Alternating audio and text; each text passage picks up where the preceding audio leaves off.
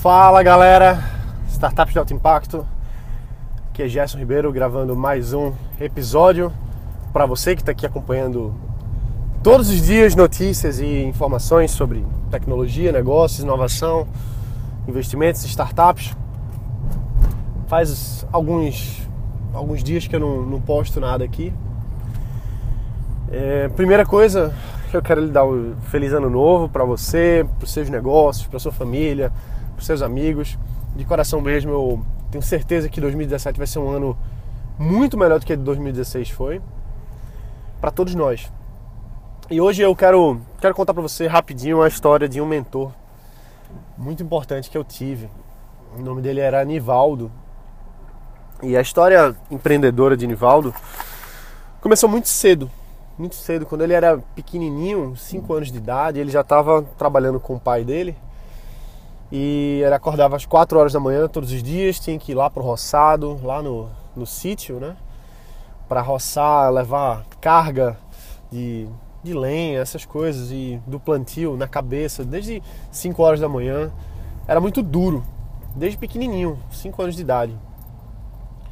E chegou um momento que era tão dura a vida, embora o pai, o pai de Nivaldo fosse, fosse um fazendeiro bem de vida para os padrões ali daquela região, já que ele tinha sítio, plantava café, ele tinha um, uma vida mais vantajosa do que as outras pessoas que moravam lá no pé da serra e não tinham acesso a, a plantas, a frutas, a, a, um plantio mais constante do que o que o pai do Nivaldo tinha, né? E era muito dura, era muito difícil a vida dele, porque logo de pequenininho ele tinha que trabalhar muito pesado para ajudar no sustento da família. E chegou um momento que ele viu uma oportunidade para sair daquela situação e tocar a vida em outro, outro lugar. Com 9 anos de idade, mais ou menos, ele foi estudar para ser padre. Passou muito tempo no seminário estudando para ser padre, mas não era essa a vocação dele. Então, mais velho, no finalzinho da adolescência, Nivaldo decidiu sair daquela do, do, do estudo que ele, que ele fazia, né? E começou a trabalhar com o tio dele, que era, que era comerciante. E esse tio comerciante tinha farmácia. Então ensinou para ele tudo sobre farmácia. Ele começou a trabalhar vendendo, começou a trabalhar fazendo pedido, fazendo tudo que girava em torno daquilo ali, né? Então ele foi lá para essa cidade no interior do estado, começou a trabalhar com o tio, começou a aprender como é que fazia para ganhar dinheiro, como é que fazia para ganhar vida. E o tio abriu uma nova farmácia, ele ia lá para frente para fazer o negócio funcionar. E depois ele ia para outro lugar e fazia, abria outra outra loja. Até que chegou um momento que ele foi para a capital, foi para Recife, abriu as lojas do tio lá e precisava trabalhar numa coisa, precisava trabalhar em outra, acabava até vendendo laranja na feira, imagina só.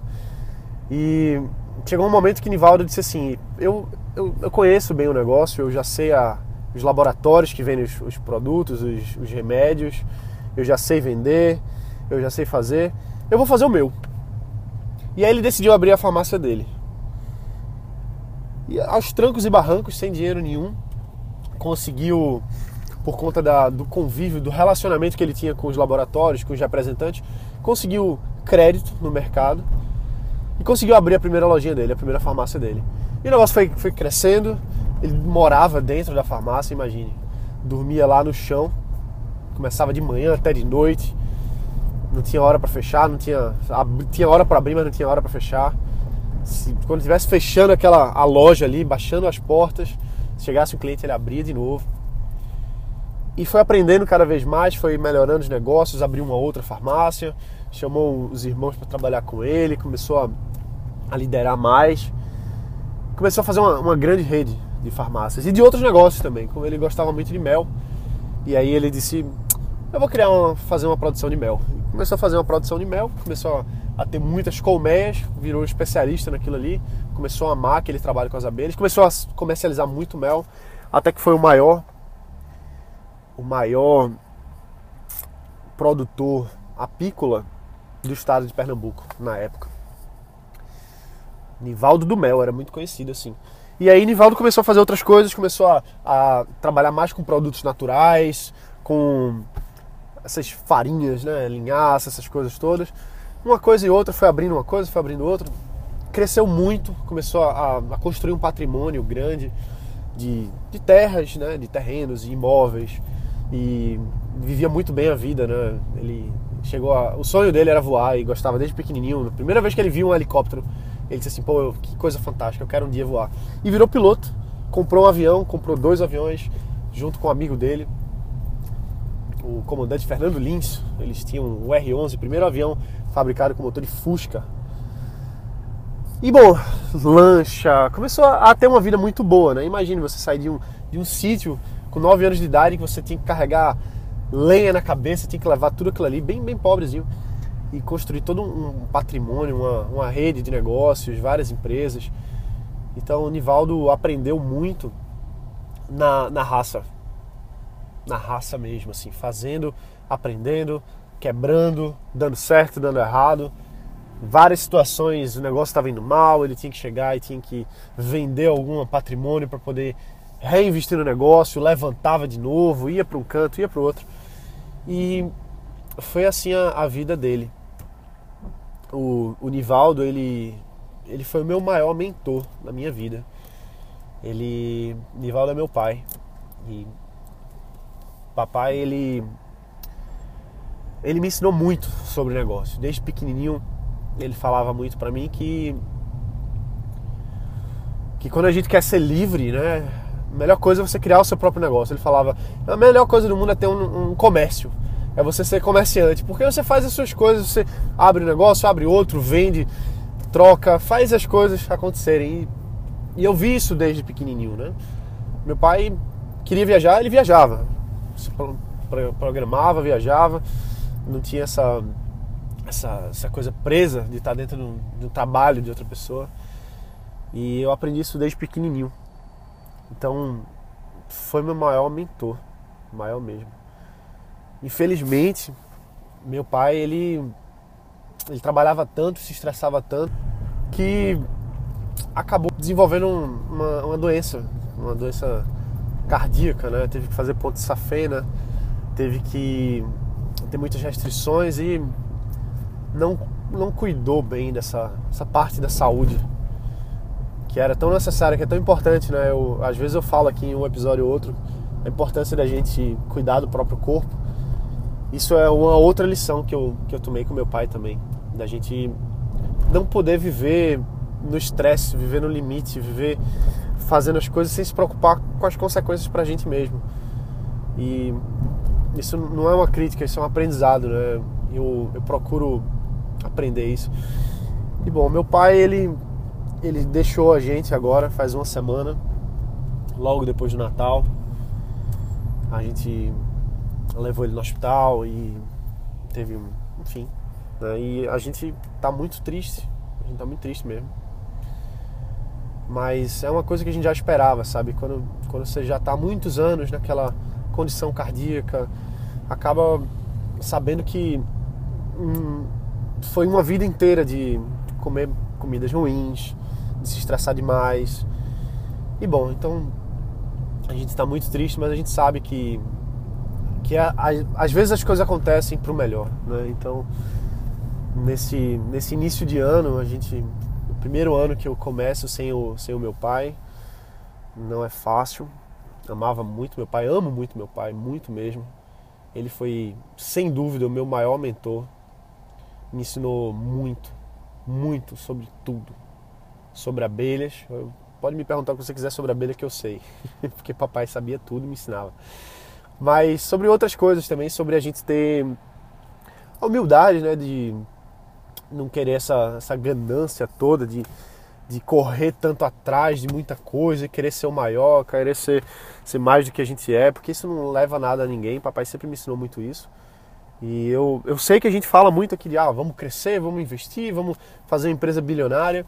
E tudo bem, né? Tudo bem a gente correr atrás de nossos sonhos. Eu só acredito que a gente não, não pode se deixar levar pela. Assim, o, o, o tamanho pelo tamanho, entendeu? A gente, pelo menos eu, eu penso que tenho grandes sonhos, muitas coisas a fazer, mas um, um, passo de cada vez. A gente sabe que ninguém é melhor do que ninguém, não é porque Fulano tem uma empresa que fatura milhões ou sei lá quanto que ele é melhor do que fulano, cicrano que que trabalha numa empresa ou que é concursado ou que, enfim, que, que tem um, um cargo, vamos dizer assim, que não seja tão um cargo tão luxuoso, feito um CEO de uma empresa, né? Todo mundo igual, a gente tem que, tem que preservar o, o ser humano mesmo, de que todo mundo tem alguma coisa a ensinar, todo mundo tem alguma coisa por fazer, ninguém é melhor do que ninguém, estamos todos aqui nessa, nessa jornada chamada vida. Alguns estão nessa jornada para para serem funcionários, alguns estão para serem servidores, alguns estão para serem empresários, alguns estão. Só que todos têm a sua importância, todas as pessoas, cada uma tem a sua importância. Eu aprendi sempre muito isso com meu pai. Papai, ele, ele morreu sem saber o que é que eu faço. Ele não sabe o que é uma startup. Imagina só. Todos os dias de manhã a gente conversava sobre isso, mas ele nunca, nunca entendeu essa, essa, essa virada, sabe? Essa, esse negócio. Ele sabe o que é Facebook, sabia o que era WhatsApp, mas o que é startup? O que é startup? Eu falo, papai, startup é uma empresa que tem um grande potencial de crescer, está em busca de um modelo de negócio. Às vezes é uma inovação tecnológica ou não. Aí, ah, vou abrir uma startup, vou abrir uma startup. É, papai, vamos, vamos abrir uma startup sim. E bom, mas é isso. Eu, você que está aqui comigo todos os dias, é, eu sinto que eu, que eu, que eu devo essa, essa explicação para você, sabe? De por que, que eu passei esses dias fora, né? Um, um período tão, tão importante de a gente estar tá junto, que é o ano novo. Já que você me acompanha há algum tempo, é importante a gente estar tá, tá incentivando, falando sobre o ano novo. Eu não falei nada, né? Eu, eu sumi. Mas eu queria dizer para você um pouquinho, contar um pouquinho essa história do meu pai, um pouquinho da, compartilhar um pouquinho da, das grandes vitórias que ele teve. E eu eu acredito que assim, eu não vou não vou falar de religião ou coisa do tipo, mas eu acredito que todo mundo tem uma, uma missão na vida. Todo mundo está aqui por, um, por uma razão, seja ela qual for, e cabe a nós se relacionar com as pessoas ao redor da gente o melhor possível. Acho que eu aprendi muito isso com meu pai. Talvez esse seja o melhor, maior ensinamento do meu pai. Não foi sobre, sobre abrir negócio, não foi sobre, sobre comprar e vender. Acho que o maior ensinamento foi da gente ser simples, da gente ser humilde mesmo. Humilde não é, não é se colocar para baixo, né? Isso é, é você tratar bem todo mundo, eu acho, sabe? Tem, um, tem uma pessoa que que é seu funcionário, mas você tratar ele como se fosse seu, seu irmão, seu amigo mesmo, chamar para almoçar na sua mesa, você falar com todo mundo, falar com, com a pessoa que ele recebe, falar com a pessoa que, enfim, eu acredito muito nisso, sabe? A gente tem, acho que esse é o maior ensinamento, é, é sermos, é, é servirmos ao outro, servir no sentido de, de qualquer coisa, servir no sentido de você doar o seu tempo para outra pessoa, Seja um aperto de mão, seja olhar no olho, seja agradecer, dar um sorriso, eu acredito muito nisso. E eu não tenho dúvida de que as empresas que crescerem com essa visão, de uma visão humana de tratar as pessoas, essas empresas vão, vão, vão ter um impacto muito maior. Porque a gente tá, tá aqui para isso, entendeu? A gente não tá aqui para sugar ou para maximizar tudo sem se preocupar com o mais importante que são as pessoas. Sem, sem as pessoas a gente não é nada. Como diz o quase o filósofo Francisco Saboia, presidente do Porto Digital, ele falou para mim que o empreender não é uma atividade solitária, empreender é uma atividade solidária. Então é isso. E a última mensagem que eu acho que eu posso deixar aqui nesse, nesse fechamento aqui dessa, dessa mensagem de um pouquinho um resumo aqui das coisas que eu aprendi com, com meu pai, é que tudo é impossível. Papai falou isso uma vez, eu até anotei, coloquei no Instagram. Tudo é impossível até que você vá lá e faça.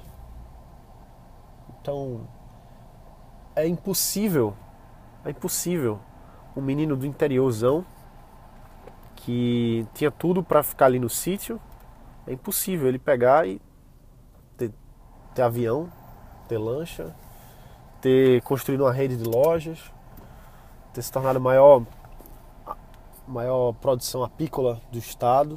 Isso é tudo impossível. Até que alguém vá lá e faça. Então, você sabe aqui que minha, a última coisa que eu quero é deixar uma mensagem motivacional, coisa do tipo assim. É só realmente um desabafo. Que se papai conseguiu fazer as coisas que ele fez a gente faz também. Porque ele tinha tudo para dar errado. Tinha tudo para dar errado. E foi lá e deu certo. Entendeu? Então imagina os recursos que a gente tem disponíveis hoje. As coisas estão muito mais fáceis, estão muito mais na mão, né? E a gente tem esses recursos e às vezes é só. Às vezes não, é, é 100% aquela limitaçãozinha que a gente coloca dentro da cabeça da gente. De ah, eu não consigo, ah, eu não posso, ah, não sei o quê. E essas limitações que, que impedem a gente dar certo. Porque quando você tira essas travas, você faz qualquer coisa, velho. Você faz qualquer coisa. As coisas se organizam para dar certo para você. E pode parecer clichê, pode parecer conversa fiada, mas não é não. Porque quando você realmente coloca uma coisa na cabeça, você consegue. Eu vejo isso porque meu pai fez isso. Meu pai, quando te colocava uma coisa na cabeça, meu amigo, eu dizia assim: Papai, você não vai conseguir fazer isso. E ele fazia. Ele não queria nem saber. Pouco antes de morrer, ele conseguiu resolver um problema numa propriedade que a gente tem junto com a família, que tem um, lago lá, um açude, e a prefeitura estava jogando os dejetos da, da, do vilarejo lá dentro do açude da gente. Imagina que crime ecológico, né? Eles pegavam o esgoto e colocavam dentro do, do da nossa propriedade. Isso, enfim. Os caras estavam fazendo isso. O papai disse assim: essa água é nossa, essa água a gente precisa para o povo, para as casas, para tudo, e está poluída porque estão jogando aqui dentro. E ele disse: eu vou dar um jeito de tirar isso. E ele fez tudo para conseguir tirar. Foi contra todos e conseguiu. E conseguiu sem criar problemas, sem criar inimigo, conseguiu na paz, na tranquilidade, resolvendo de forma muito diplomática, vamos dizer assim, mas fez. Sem apoio de ninguém, mas fez.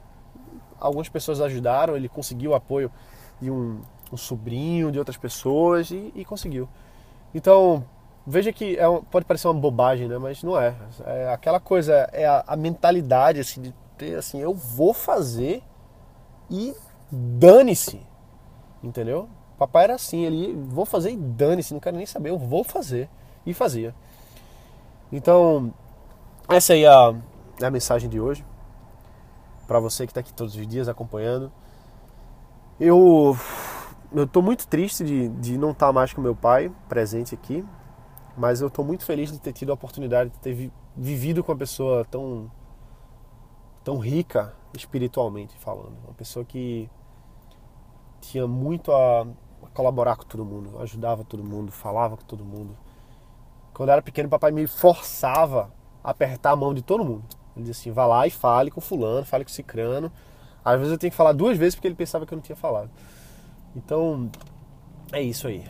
Então, vamos lá, vamos continuar. Agora o ano começou. Não espera até amanhã, vamos começar a, a, tomar ação hoje. Se tem alguma coisa na sua cabeça que você, pô, eu quero começar esse ano a fazer isso, não espera até amanhã. A hora de agir é hoje. Nem que seja um, pequeno passo, uma coisa que demore dois minutinhos para você agir, mas faz agora. Para o que você está fazendo e faz alguma coisa que você está na cabeça de fazer. Se você quer começar algum negócio, quer começar alguma coisa, tenho certeza que tem um pequeno passozinho, um pequeno, uma coisinha simples. Pode ser até mandar um WhatsApp para alguém para tirar uma dúvida faz isso agora e dá um primeiro passo. Porque aquela, aquela, aquele ditado chinês diz que a jornada de mil léguas começa com um único passo, isso é verdade.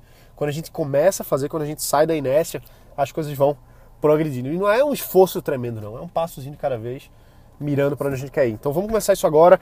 2017 já começou. Na verdade, 2017 já começou faz muito tempo. Então vamos correr atrás do prejuízo, porque é isso aí. Beleza? Um abraço, bota para quebrar e a gente se vê amanhã. Valeu!